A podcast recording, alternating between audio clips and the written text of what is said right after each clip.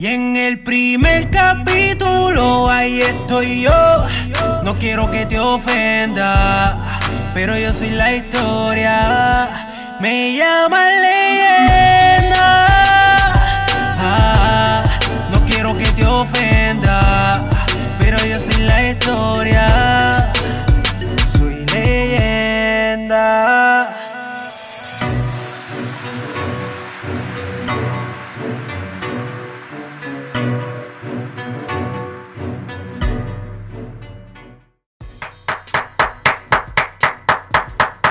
Bienvenidos a otro episodio más de Piro a lo Natural.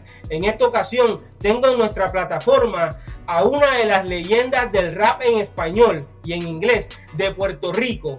Con nosotros, Kay Magneri. Saludos. Hola, ¿Cómo estás? bien, bien, mi hermano, aquí, ya tú sabes, este, bregando en la música, este, manteniéndome en la batalla, como, como tú también lo estás haciendo, estamos todavía en la batalla. Y pues uno, esto, mientras más tiempo uno lleva, pues mejora en ciertas facetas y estoy, estoy preparándome para un buen LP. Excelente. Oye, esta entrevista yo sé que va a ser eh, muy interesante porque tú eres uno de las leyendas de la cultura hip hop en Puerto Rico. Eh, quiero comenzar este episodio con la siguiente pregunta. ¿Tú eres puertorriqueño? Sí, yo soy, yo soy de Loíza, yo soy del barrio La Cueva. Yo nací, nací, me crié en Loíza.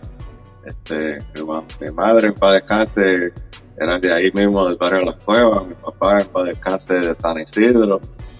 Eh, Yo, yo soy lo que le dicen en Puerto Rico jabao. Soy afro, afro Spanish. Y pues, Oye, eh, pero actualmente vives en Estados Unidos, ¿cierto? Sí, vivo, vivo en Orlando.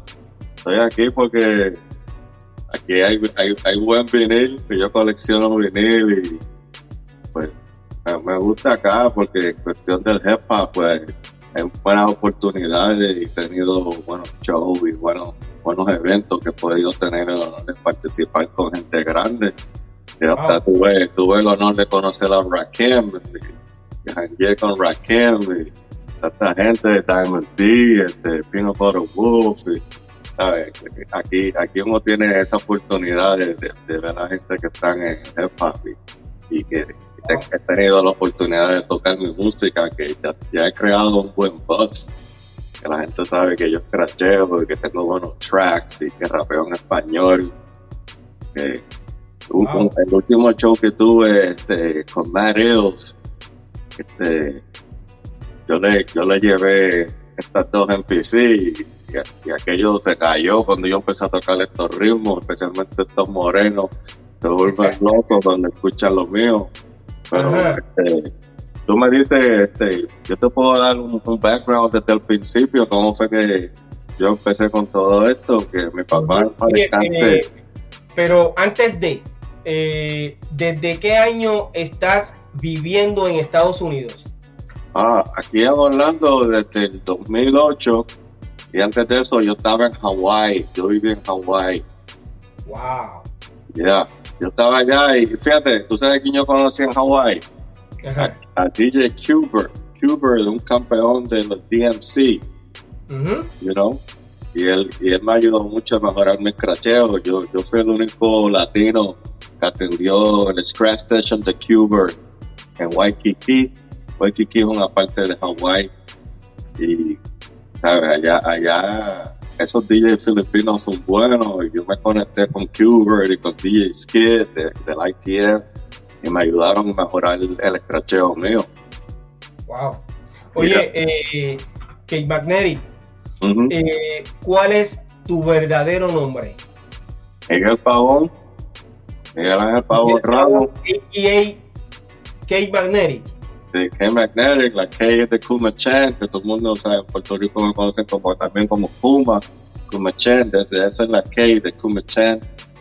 Ok. Pero es un, es un nombre japonés, porque yo viví en Japón también, yo tuve mucho tiempo en Ah, Japón. pero oye, eh, eh, te estás adelantando. Déjame, eh, permíteme hacerte esas preguntas que eh, me ayuden a guiarte por esa historia eh, y esa trayectoria dentro de la cultura hip hop que tú tienes. Me gustaría saber cuándo comenzaste a cantar rap. Ok, yo te diría que fue gracias a mi primo, este, allá lo hice, a Pedro Lacen, que me, que me prestó un cassette de, creo que era de, de Molly Mall, Mr. Magic Rap Attack. Y fue ahí que yo escuché a Rakim, que escuché este, My Melody, check out My Melody. Y cuando yo escuché esa lírica de Rakim, eso, eso me motivó a mí. Y este, Como dicen aquí, te voló la cabeza. Yeah. yo escuché Check Out My Melody y dije, esto es lo que yo quiero hacer. Entonces, ¿qué pasa? Que yo yo aprendí mi inglés en Puerto Rico porque yo tenía en Loiza un diccionario Webster y yo, yo leía ese diccionario y me aprendía todas esas palabras y pues yo mismo empecé a escribir así con vocabulario pero que este, a mí me dio también este, con, con en Spanglish y da la casualidad que en Loiza este, yo conocía a DJ Joel Ok, pero antes, de, antes de que llegue a la historia de DJ Joel, eh, ¿comenzaste a rapear en español o en inglés? Yo comencé en inglés y, tiraba cosas en español, en spanglish, porque a mí siempre me gustaba hablar spanglish. Y entonces yo estudiaba en los UNA y este, yo me acuerdo que cuando, cuando yo rapeaba, pues la gente corría para donde mí a escucharme como que tenía algo que, atraía a la gente. Y este, yo me acuerdo que yo estudiaba en los UNA y este, Nelson, que era de, este, de, Micro House, pero antes de Micro House, él me hacía a mí el beatbox. Mm. pero de, qué Nelson tú me hablas? Eh, de, de, Micro House, los, de los enanitos. Sí, sí, sí, sí. sí. descanse. Eh, sí, yo creo que él falleció, sí, sí, que en paz descanse. Leyenda también. Ese era mi beatbox, él me hacía beatbox. Y este, también otra persona que, que me hacía beatbox cuando yo rapeaba era este Pete el Conde Jr., el hijo de Pete el Conde de la Fania All Stars. Wow. Sí, sí, yo soy, yo, esa es otra conexión que yo tengo con la Fania, este, que Iván y Pete, ellos estudiaban este, en, en Atorrey y yo jangueaba con ellos. Y ellos siempre les gustaba cuando yo rapeaba y, y Pete era tremendo beatbox. Mm. ok, pero mira, antes, antes de llegar a la historia eh, o a tu historia con DJ Joel, eh, quiero saber exactamente en qué año comenzaste a cantar rap en inglés o qué edad tú tenías cuando comenzaste a cantar rap en inglés? Sí, como para, para el 85, 86. ¿Comenzaste a cantar rap en inglés en el 85 o 86? Yo diría técnicamente escribiendo barras y, canciones completas en el 86, ¿no? 86, ok. Sí, entonces, eh, entonces, ¿cuándo comienzas a cantar rap en español? Ya ahí como para al 80. para, para, finales, para finales del 86 entrando en el 87, you know? Ok, ahí comenzaste a cantar rap en español. Sí, pero no fue, o sea, fue una transición porque antes de rapear en español yo, yo, estaba rapeando en spanglish. Ok. Y entonces, ahí dije, mano, pues por lo menos para la gente que me entienda mejor, pues entonces voy a escribir, voy a escribir el español completo, you know? Y, entonces empecé a, como yo escuchaba estilos en inglés, dije, contra, me, me, gusta ese estilo, pero déjame hacerlo en español. Yo escuchaba mucho la, música de Big Daddy Kane, Rakim, you know, Fuji, uh, Swan, y pues yo, escuchaba ese estilo, dije, contra, me gustaría hacer ese estilo, pero en español, ¿no? Okay. entonces, ¿en qué año eh, comienzas con eh, DJ Joel? Joel lo conocí casi para, el 86, porque yo, yo tocaba en las fiestas patronales en Loiza, y entonces me, me hablaron de Joel y él vive ahí mismo en Loíza, a par de bloques, pa- este, él, él, él vive por donde está la- en el pueblo, con lo que le decimos el pueblo. Entonces, Sí, cuenta- allí él tenía su, su estudio. y, y entonces, ¿qué pasa?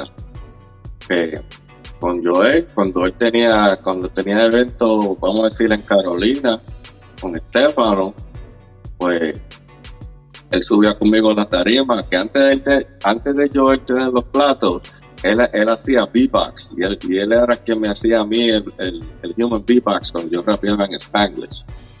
Y entonces, su primer estudio como tal fue en Sabana Abajo. Yo cogía la guagua pública de Loíza a Sabana Abajo, en Carolina, y ahí yo grababa los cassettes míos con Joel, que usábamos los instrumentales de Schoolie D, y yo rapeaba en español, y él cogía discos de salsa, como el de Frankie Ruiz, cuando decía seguimos, pero que él, no- él- él no escrachaba como hacía Molly Mo, que, que él hacía seguimos, you know, break it down.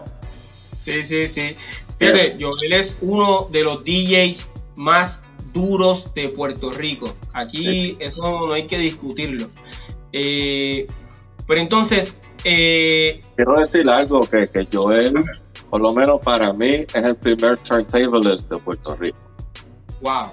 Porque eso de, de estar escrachando con discos de salsa y hacer repeticiones y sacarle Transformer Scratch, que, que fue nada más de, de oído, escuchando el, como Molly Moll y Jesse Jeff hacían los Transformers, y él, y él- y él lo sacó acá practicando. Eso es. Eso, eso fueron innovaciones que, de turntablism que, que, que, que él contribuyó en Puerto Rico. Para mí, él es el primer turntablist.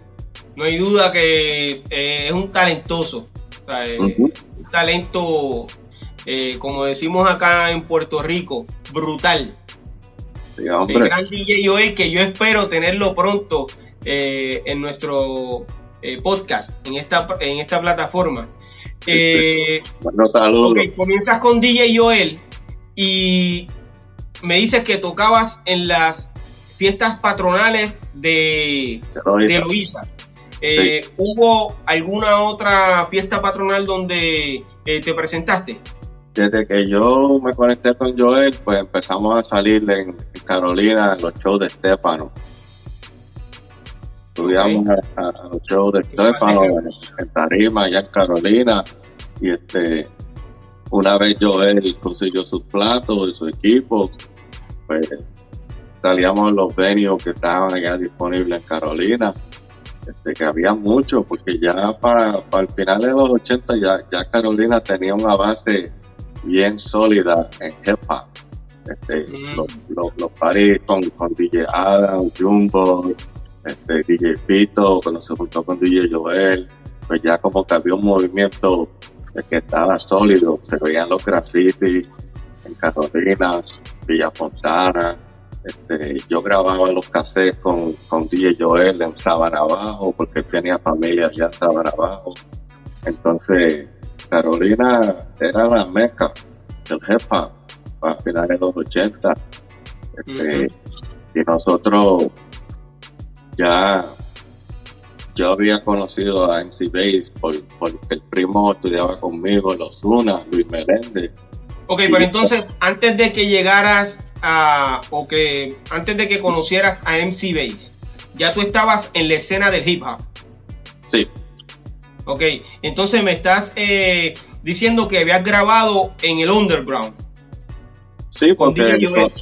Joel, este, grabábamos los cassettes en Sabana Abajo y se regaban porque siempre estaba la prestadera de los cassettes, "Ah, dame copia de esto, da, da, da", y, y, y- y que corrían. Y esto que esto es antes, antes que, que existieran las computadoras y el internet, you know, que todo era por cassette, que esos cassettes que yo grababa con Joel se regaban, you know, y entonces lo único que no, no teníamos los, los equipos de ahora, pero usábamos instrumentales que, que, que salían así en, los singles, porque los singles de, de KRS-One siempre tenían instrumental, los de AT&T tenían instrumental, you know, y así. Usábamos los recursos que teníamos. Ujú, lo recuerdo. Pero que, Eh, que- Neri, eh, comenzaste en el underground con DJ Joel, ¿en español o en inglés? en los dos. Ok. Eh, ¿Cómo se tituló o cómo se titula la primera canción que eh, grabaste en el underground? Mi táctica. Mi táctica. Y todavía me la sé. Wow, de verdad. Yeah. Esta es Ok, mi súbale. táctica, nueva estrategia, algo drástica, lo que magnetiza, movilizo en mi práctica como algo reactivo y tan efectivo. Si quiere comunicación, motivación es lo creativo. Mi objetivo, algo estratégico y versátil. Llega hacia tu oído por la rima, no es volátil. Mi táctica poética describe mi criterio. Solo con un lápiz, mi libreta y un estéreo. Con micrófono, mi DJ, llego a ti. A tu presencia, a tu oído, tu persona en sí. Como un mensaje que traje, digo que mi lenguaje baje. Solo deja tu oído sentir alto voltaje. Yo escribí eso en el 1986. Yo estaba bien. Ese es Kate McNary, leyenda de Puerto Rico. Oye, eh, me gustó escucharte. Aquí tengo la libreta mía. Mira esto. Esto, esto es original. Wow. Todavía tengo letras en español de, de años. Wow. Entonces, eh, eh, la mística, eh, ¿cuántos años básicamente tiene la mística? No, Hoy. mi táctica es mi táctica. Mi táctica, sí, perdóname. Mi táctica, ¿cuántos años eh, tiene esa canción hoy? Pues, esa, ya, desde el 87, desde el 86 hasta acá, es un fracatán. ¿no? Imagino como 30, casi 40 años. Ok. Y, y yo Eh. estaba, si tú escuchas este flow, eso parece como algo que se escucha ahora, pero yo hice eso para los 80. Yo estaba bien. Eso es así. Eh, entonces, ¿conoces a MC Bass? Sí, conocí a Bass en la Osuna, y entonces con, con Bass, y ya yo tenía el diccionario, empezamos a escribir en inglés y con vocabulario, y empezaron a abrirse las puertas porque vi el conde Junior, que estudiaba con nosotros, tenía este acceso a los eventos de la Escuela Libre de Música Wow. no, y nos llevó a, allá a esos eventos a tocar con él.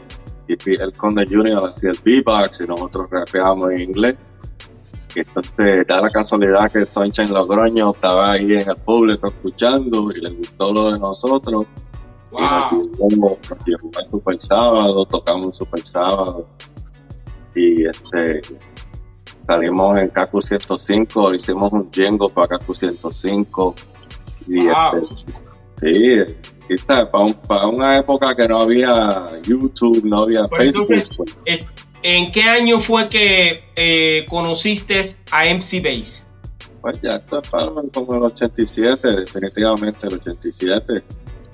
Y Mm, yo me acuerdo que Dave siempre tenía la, la última ropa de moda. este, y yo acá humilde con mis. Pero que el talento es lo que importaba, eh, lo, lo que era importante para aquel tiempo, porque tener lírica para nosotros era todo. Y yo me acuerdo que la, la primera batalla de MC que yo, que yo vi fue la de MC Bass con un MC que se llamaba Rambo. Y, y fue allá en Carolina. Y no, y no nos dejaron rapear adentro del mall, tuvimos que hacer la batalla en el parque. Wow. Sí, Wow. Eh, entonces, eh, en el underground, ¿qué canción grabaste con MC Bass? Este, nosotros el nombre original de nuestro grupo era The Frantic Force. Y teníamos hasta los sweaters y todo con TFF, Frantic Force, K Magnetic, Frantic Force, MC Bass. Este, de verdad que ahí no me acuerdo exactamente porque como la mayoría de los temas de nosotros eran en inglés, no, no me acuerdo ahora mismo, pero que de que sí grabamos los temas y los tocamos en televisión y en radio, sí. You know? Ok. Y Eh, entonces, eh, Excelente. este, aquí algo pasó porque da la casualidad que para el tiempo que nosotros estábamos tocando nuestra música, este, salió Vico C y tiró una canción que se llamaba Sin Pena y en Bay le contestó con Sin Compasión. Y ahí se formó tremendo revolú que nosotros estábamos en Carolina. Estábamos en un show que íbamos a tocar y, y of course DJ Joel es el DJ del venue en Carolina. Y llegan esta gente de la perla que nos querían caer encima porque nosotros le contestamos la canción a Vico. Wow. Pero tú fuiste parte de la de, de Sin Compasión. No, eso lo escribió Bates, eso lo grabó Bates, lo, lo sacó. Pero acuérdate que yo soy, el, yo, yo soy, ese yo momento- soy el. Ok, en ese momento, eh, ¿qué pasó con el grupo? ¿El grupo se rompió? No, no. Porque el revolú con, con, con lo de Pasión, pues, como que no querían, tú sabes, que, no- que nosotros le contestáramos a Disco y qué sé yo qué, pero que esa gente de la, de la perla lo, lo- lo apagamos porque nosotros tiramos la canción como quiera. Y entonces yo, yo, yo grabé mi canción de mi táctica con mi vocabulario, como ya tú le escuchaste, que ahí desde que yo saqué eso, yo no escuché nada de, de Bitcoin, nada, nosotros lo apagamos. Y de ahí no se escuchó, yo, yo nunca supe de Rubén DJ ni de esa gente, porque esa gente no estaban, este, cuando nosotros estábamos haciendo todos estos shows y todos estos, todo- salíamos en todos estos venues. Este, yo lo que hice fue que yo me fui, yo me fui para el ejército y yo terminé viviendo en Japón. Ok, pero entonces, ¿en qué año eh, te fuiste para el ejército? para el 88. En el año 88. Ujú. Yo estaba en Japón. Ok. Y entonces, en Japón, había un pana mío de Nueva York que supo que yo este, rapeaba en español y me dio la oportunidad a yo tocar rap en español en Japón. Yo fui el primer en sí latino de tocar rap en español en Japón en 1989 Wow. y me pagaron. Los japoneses me dieron 50 mil yen, porque la moneda, la moneda de allá es el yen. Me Wow. pagaron, me pagaron cash. Wow. Eso, ¿de acuerdo? A esos japoneses les encantan los latinos, la salsa. y la- y yo estaba allá en territorio nuevo. Yo, yo tocaba en Tokio, en Yokohama, en los venues de ahí. Yo me acuerdo que el DJ mío este llegó a ser hasta. Yo tenía DJ Honda y, el DJ del local de pop, pero yo, yo rapeaba en español en Japón para el 89 y llegué a tocar rap en español en Australia. Australia y, Philippines, Filipinas. Eh, todo eso ocurrió en el año 1989. Sí. Ok. ¿Existe alguna evidencia de, de- de esas presentaciones? Bueno, no tengo video porque yo no, no había smartphone, no había iPhone ni nada de eso que hay ahora. you know. Sí. Yo tengo, lo que tengo son fotos cuando yo estaba en Japón, cuando, cuando yo venía de los shows, cuando iba para los shows, you know. Porque yo estuve en Japón desde el 89 hasta el 91. Pero fue, fue una buena oportunidad y Sí. haber tocado rap en español, porque a esa gente le encanta el hip hop. En el año 1989, eh, los raperos puertorriqueños, eh, cada uno grabó eh, su propia producción discográfica eh, de rap en español. Eh, me dices que regresaste o estuviste en Australia y eh, hasta Sí. el año 1991. Eh, te pregunto, ¿en algún momento hiciste alguna producción discográfica en, en esa época? No, porque lo que yo decía, yo tocaba en vivo y me pagaban cash, you know. Y O sea, que como nunca te interesó entrar a, a, a la industria discográfica?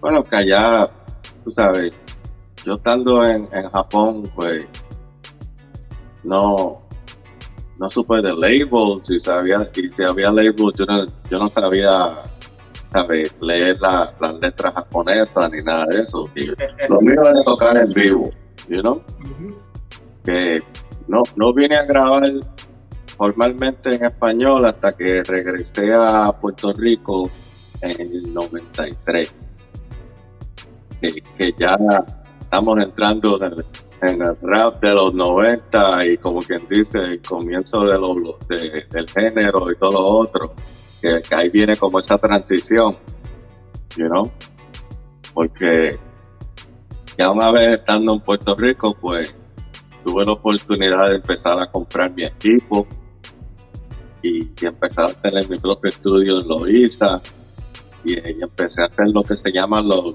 mixtapes, pero mixtapes, ¿sabes? Mezclando música como tal y, poniendo artistas en los mixtapes. Y yo lo que tenía era un Roland JS30, que era un sampler de, de, de 8 bits, de 8 bits. Era un sampler análogo y no tenía sequencer, que yo lo que tenía que grabar eran los drum breaks y encima de los drum breaks poner los samples. Y entonces yo tenía un- una grabadora Tascam de cuatro canales y ahí es que yo grababa los tracks. Entonces yo me acuerdo que mi hermano, este, sabes que yo soy el hermano de Mr. Nori, y este, él venía viajando en boda pública desde Atorrey a Loíza a grabar conmigo. Y antes que él Wow. fuera famoso, pues, él- su primera música salió en los mixtapes míos. Este, Wow. ya, y ya para ese, para ese tiempo, este, había una gente que se llamaban la Guan- Guanábara, algo así. Esa gente llegaron a casa a grabar también. Me acuerdo que yo le llegué a, a dar este ritmos míos a Daddy Yankee, que llegaba a Loíza también. Sabe que ya yo tenía un boss con esto de los mixtapes. Ok. Y la gente del género, pues, como quien dice, yo contribuía de una forma u otra. Que yo me acuerdo que cuando mi ¿Y qué, hermano qué estaba... tenían esos eh, mixtapes? Ok, los mixtapes. Ok, yo te voy a decir. Yo los mixtapes, yo los grababa en Loiza, pero los discos como tal me llegaban de Nueva York, de B Street Records, que es una tienda que estaba en Fulton Street. Eh, Fulton, donde, donde es Biggie Small. Y ahí me venían esos discos y los morenos, como sabían que yo, que yo estaba haciendo mixtape, me, me enviaban este, promociones y singles de lo que estaba saliendo nuevo, que si Wu-Tang, que sé yo. Y yo, pues, yo tocaba todo eso, pero entre medio yo ponía artistas locales, ¿no? Era para darle exposición también a lo local. Entonces yo sacaba copias de esos cassettes y los llevaba a Río Piedra, a, a la paseo de Diego. Ahí había un italiano que me compraba los mixtapes de, en wholesale. Que yo le vendía 15, 20, 25. Y él me los compraba a 15 pesos cada uno y él los vendía a 25. You know? Ok. y flipa. Y entonces empecé a tener un buzz con eso de los mixtapes porque yo siempre tenía buen sonido, le ponía bass, le ponía bajo a la música siempre en Puerto Rico la gente con, que con equipos de carro, pues a la gente que tenía equipos de carro yo les regalaba los mixtapes, no los vendía. Porque yo sé que como van, van tocándolo era una forma de promoción. Cuando regresas en el año 1993 a comenzar a hacer los mixtapes, eh, ya no estabas con MC Bass y DJ Joel. No, porque este, creo que Bay estaba, estaba en Nueva York haciéndolo de él. Este, Joel tenía su, su, sus cosas y sus gigs y yo de verdad pues quería tener un- una, un poco de independencia y, y estos mixtapes fueron como una avenida, un, un, un vehículo que me ayudó a, a expresar mi música y mi talento. You know? Ok. porque ¿qué te digo?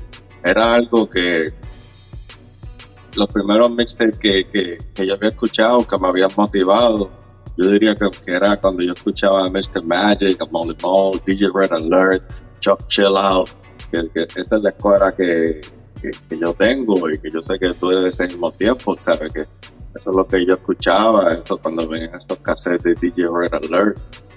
Y, y esa música siempre yo la escuchaba. O sea cuando- que eh, lo que me estás diciendo es que para tú comenzar a cantar rap en español, no escuchaste a ningún rapero eh, haciéndolo, o sea, no, no escuchaste a ningún rapero eh, rapeando en español. Yo, yo rapeaba en Spanglish. Y Pero ¿por qué te dio con hacerlo en español? Bueno, estaba el, tema este de, de, disco, de Me Machine. Este, de, Ok. bueno, lo tengo aquí, mira. Aquí está firmado por Mr. Estás hablando de la canción que grabó, eh, Danny Rivera, Mr. Chic. es correcto, Mr. Chick. Eh, Sí, Mr. Chick se considera eh, como el primer rapero que cantó rap en español, en, en- eh, fue que él tiró unos versos eh, en ese disco. Yo te pregunto, para ti, en tus propias palabras, ¿quién es el primer rapero de rap en español? este, este hombre que está aquí, Mr. Chic. The Me Machine. Pero él se llama Mr. Chic. Wow. ¿Alguna vez escuchaste al rapero MCTNT?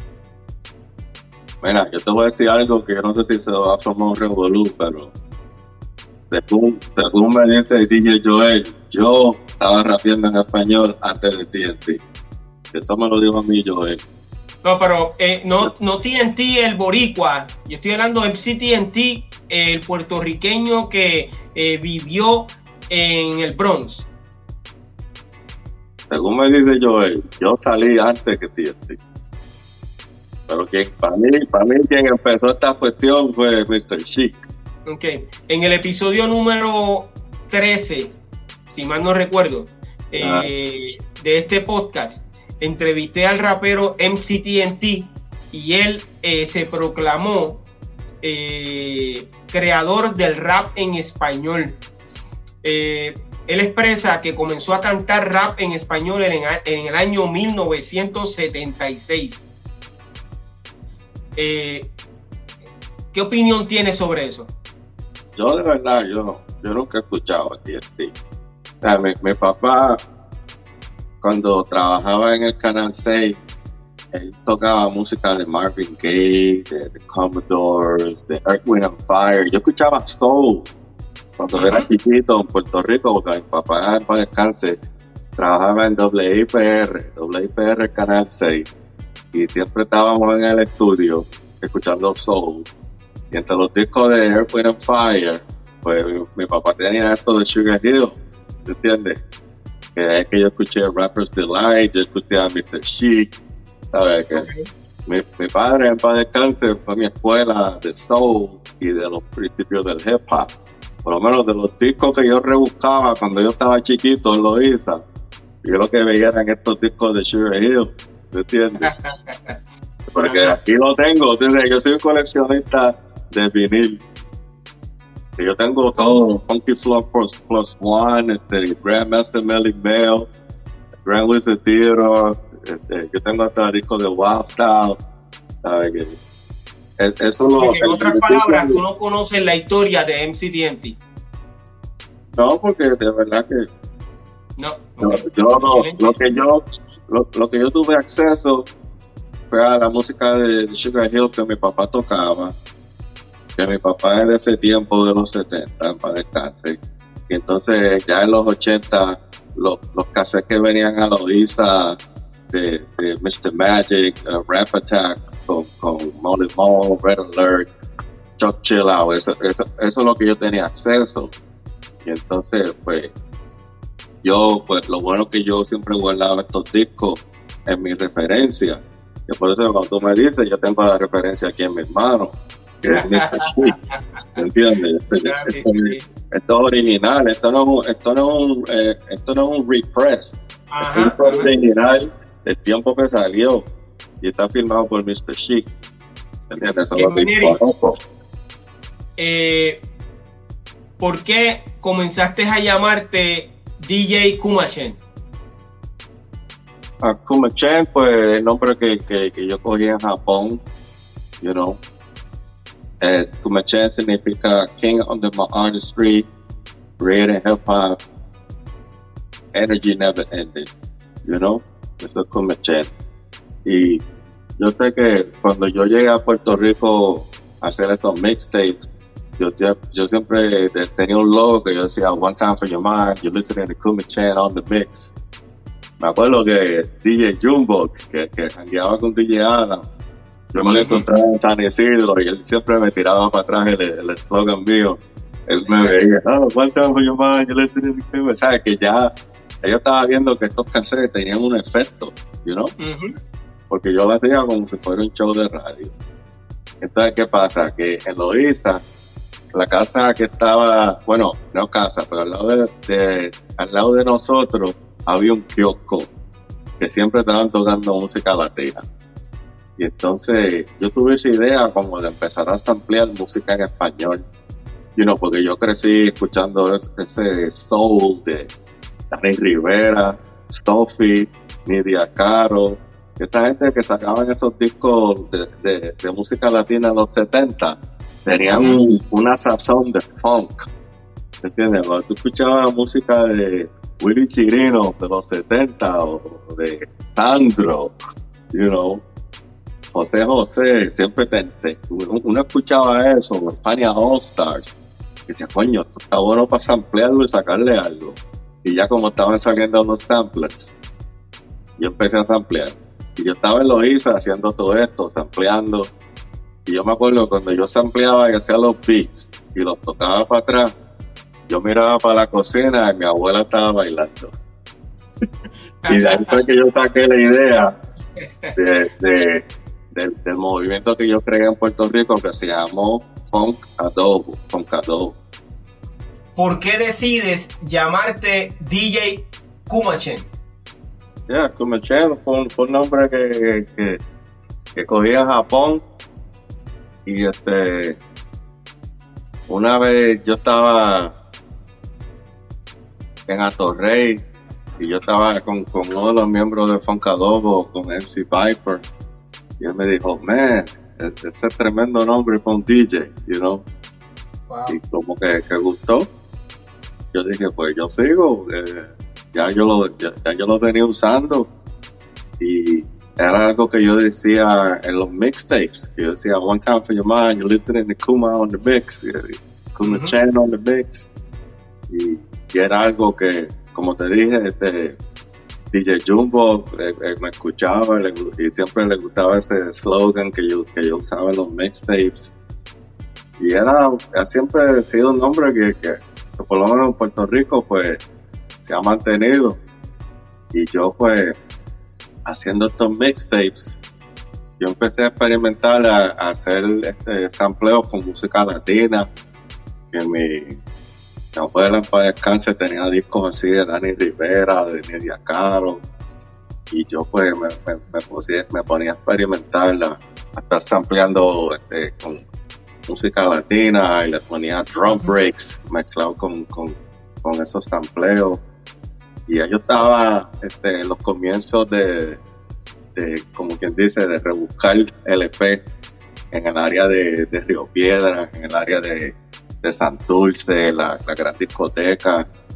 Yo iba con, este, con mi pana, con Ébano, y íbamos a un guagua pública hasta Santurce buscando música de soul, música de jazz y música latina así como, como Sophie, lo que Sophie y Dani Rivera sacaban en los 70 y pero uno escuchando esa música siempre había un break, siempre había un sampleo. Y pues de ahí yo, yo me ponía a samplear y a sacar beats y pues venían gente, artistas locales a, a Loíza a grabar conmigo y, eran artistas que salían a los mixtapes y como quien dice se daban a conocer. Y, esto es para los, para los 90, tú sabes que ya está saliendo ese concepto de boom bap, lo que se conoce como, como el como lo que hace DJ Premier, T-Rock, pero que yo, yo estaba haciendo algo que yo, yo consideraba que, era algo único, porque yo estaba uh música latina y de ahí fue que empecé a crear el concepto de Foncadobo. Ok, pero ya eh, en ese en esa década en esa década eh, tenías conocimiento de que ya eh, habían unos DJs que habían comenzado con el rap y el reggaetón. Sí. Incluyendo a DJ Joel. Sí, yo sabía que, porque se escuchaba por todos sitios, you know? el, reggaetón se escuchaba en todos los carros, qué sé yo, pero que yo, este, como yo vengo de, esta escuela de, de Molly Mo, ¿te entiendes? De, escuchar el Juice Crew, y, ya, y yo tengo una fundación de EPMD, Ultramagnetic MCs, LLQJ, pues yo, yo me, cuando uno se cría con el jefa, pues por lo menos para mí eso es lo que me mantuvo en la, en la esencia del hip hop porque una vez que yo escuchaba eso, e, esa mezcla de, de Molly Molly o Red Alert, pues, y, ya antes del hip hop, yo escuchaba soul con mi papá en el estudio en, en WIPR, pues yo, yo como candidato fui como un rebelde, you know, yo me mantuve haciendo mi hop porque de verdad los, los cassettes se estaban vendiendo en Río Piedra, en el Paseo de Diego que había un público que, que, que, existía, que había una demanda como tal de los mixes que yo estaba haciendo. Yo me acuerdo que en San Juan, en el Río San Juan, había una tienda de discos que se llamaba Downtown Records. ¿Te acuerdas de esa, tienda en San Juan? Downtown Records. Ellos también vendían los mixtapes míos. Y ahí también, este, ahí estaba Kate Kemet, que era otro de los de los, de los turntables que existían en Puerto Rico por lo menos en los 90. Este, yo, pero antes, antes que, que, que pues seguro estaba DJ Adam, Baron López, este, DJ Paniagua, Estefano, este, Joel, que para mí es el primer turntablist, tú sabes. Que eh, eh, yo, yo, después, de yo, DJ Playero, eh, DJ Negro. DJ Negro, yeah. Sabe que como, como yo, que no, voy a decir, nosotros venimos de, la escuela del hip hop, yo personalmente, yo me mantuve con el hip hop, porque ya después de haber escuchado este, toda esta música de, que, que, salía en la radio en WBLS y Kiss FM en Nueva York, pero los que se llegan a Puerto Rico, pues para mí yo, me sentía que tenía una fundación sólida y pues yo seguí lo mío de jefa porque de verdad los cassettes se estaban vendiendo, you know, y la gente estaba, este, en Downtown Records estaban vendiendo los cassettes míos que yo, tenía Río Piedra y San Juan. E, e, esos, dos, esos dos sitios estaban vendiendo los mixtapes míos. Y, y la misma gente que hacía reggaetón venía para donde mí a salir en los mixtapes. Así que ya yo me vi que yo estaba en una buena posición si Daddy Yankee viene a pedirme beats a mí, las guanábanas vienen para donde mí a salirle los mixtapes, es porque ellos quieren que se escuchen a los mixtapes de hip hop, you know? Y, este, y el, hasta mi propio hermano. Y yo pues tranquilo me quedé, me, quedé haciendo hip hop. Lo que, lo que estaba haciendo ahora era comprando equipos, este, como, como el sample que yo tenía era un Roland JS30, tenía un Gemini, que yo me mantuve nada más haciendo beat, mezcla y, tocando música. Porque ya vi una demanda. Eh, estás eh, como beatmaker y como MC. Eh, ¿Cuál de estas dos o cuál de estos dos elementos de la cultura hip hop te apasiona más? El de hacer la música, hacer los beats. Porque descubrí algo que que, me ha dado algo único porque al, al, yo crear mi propio ritmo y ver la reacción de la gente, sé que estoy en el camino correcto porque la reacción de, de, ver a la gente bailando, cuando escuchan los, los, ritmos, los instrumentales, ver la reacción de los artistas cuando, cuando venían al estudio pues, y escuchaban los, los, instrumentales, pues eso me, motivó a seguir ahí. Y entonces, de verdad, pues es algo que, que yo me he mantenido sólido que hoy en, hoy en día pues he podido trascender a un nivel más alto. Hoy en día yo lo que hago es modificaciones de audio en la, en la máquina de hacer ritmo. Esta tarjeta es un, es un PCB Assembly Board que yo pude completar la, la modificación para que esta máquina se escuche diferente a cualquier otra máquina que está afuera en el mercado. Aquí yo estoy haciendo este cosas que, que son únicas en el aspecto de, de, hacer ritmo. Estoy, estoy yendo más allá, ¿sabes? De, de, lo que cualquier otro beatmaker está haciendo. Porque quiero hacer algo que cuando escuchen estos drums, de, ah, esos, son los drums de Kuma, you know, esos, son los beats de K-Magnetic, porque tienen algo distinto. Te, puedo tocar un poquito de los drums para que tú escuches algo. Mira, esa tarjeta que yo te enseñé, Mira cómo sale el otro.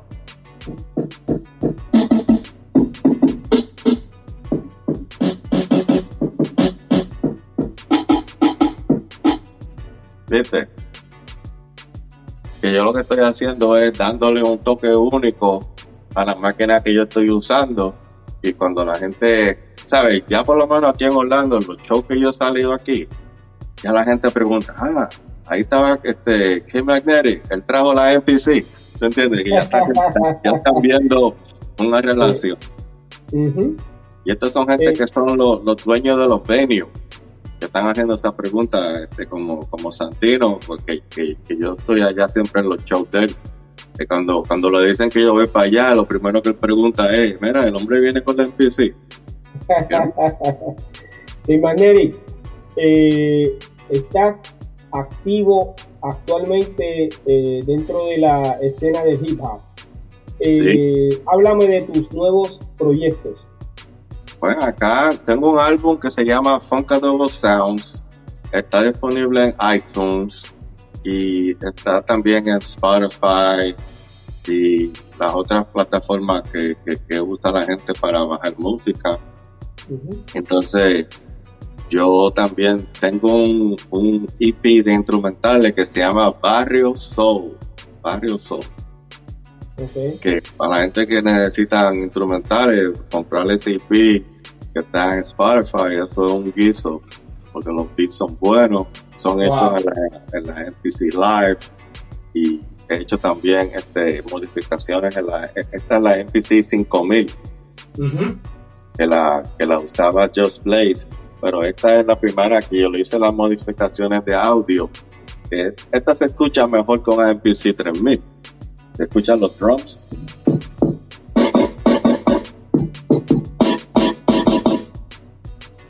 Que suena pesada y suena dura y tiene claridad de audio. Y estamos hablando de equipos que son este, análogos y, este que es digital, pero que yo le hice las modificaciones a los capacitores, que ahora se escucha pesado, que tiene ese sonido como la MPC este, como tal. Como Veo que tienes eh, en el cuello. Tienes algo en el cuello. Sí, háblame de eso que eh, tiene rojo, tiene azul. ¡Wow!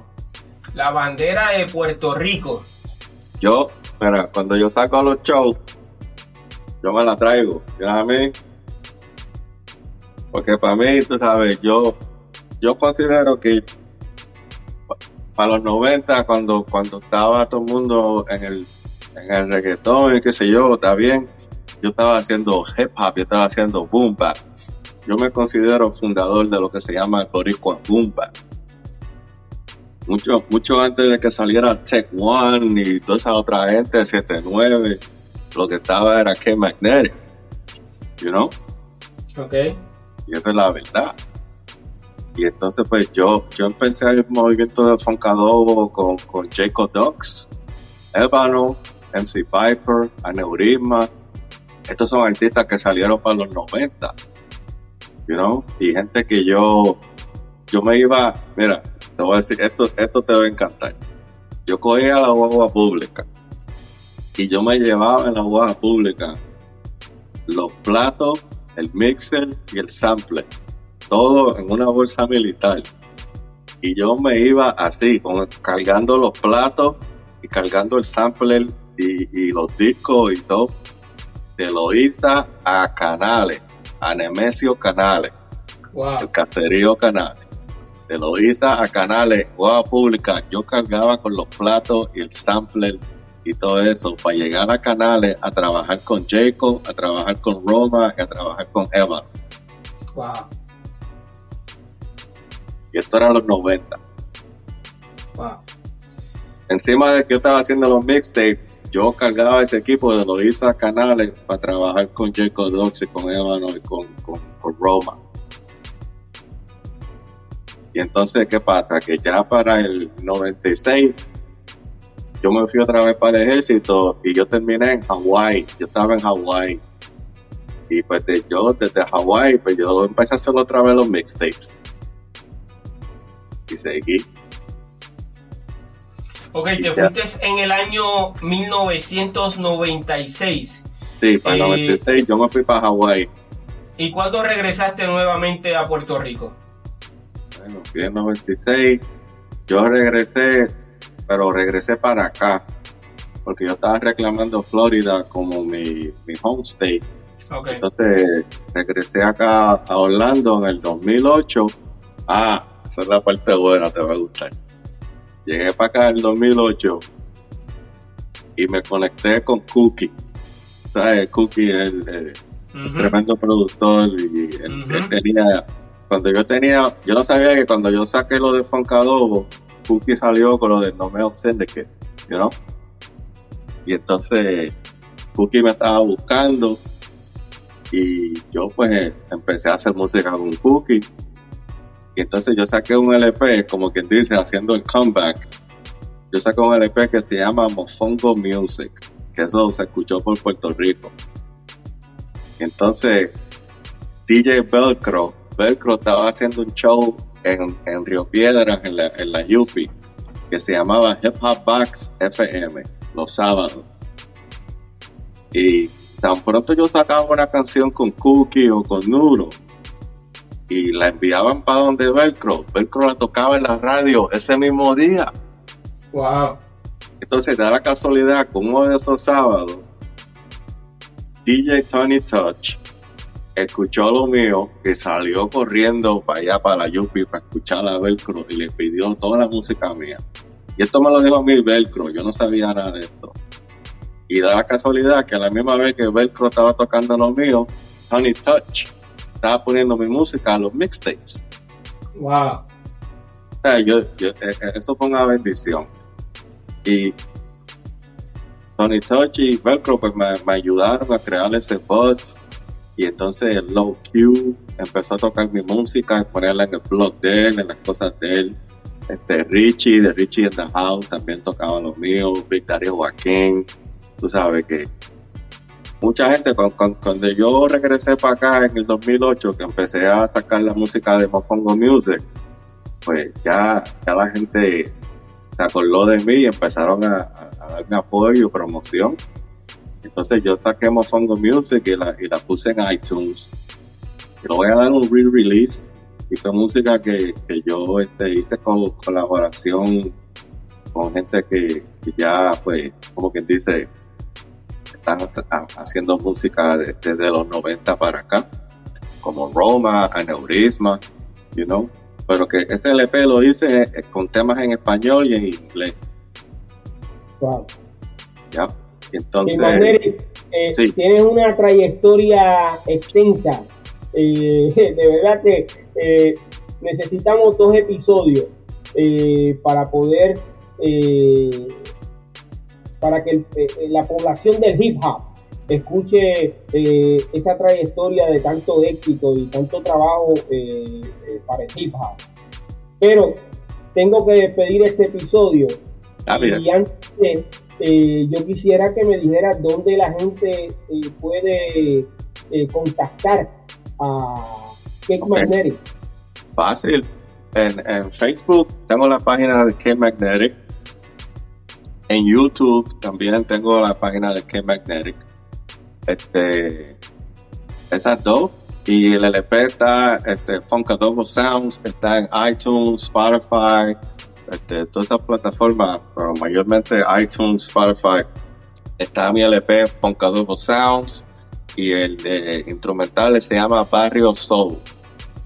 Gracias de todo corazón por estar aquí en nuestra plataforma. Ha sido un placer inmenso eh, hablar contigo. Una leyenda de Puerto Rico.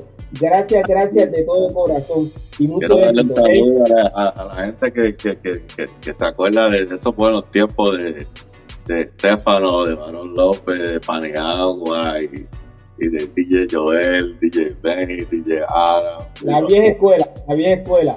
DJ Caballero, DJ eh, Rafi Meléndez, eh, Jumbo. DJ Rafi Nightfinger, eh, DJ Jiki, son un montón eh, eh, que han estado eh, no solamente en el hip hop, sino en la música urbana. Sí, hombre, sí, esto ha sido un viaje largo. para el mundo entero. Eh, sí, gracias de todo corazón, hermano. Seguro que sí, igualmente. Mucho éxito, ¿ok? sí. Y en el primer capítulo ahí estoy yo.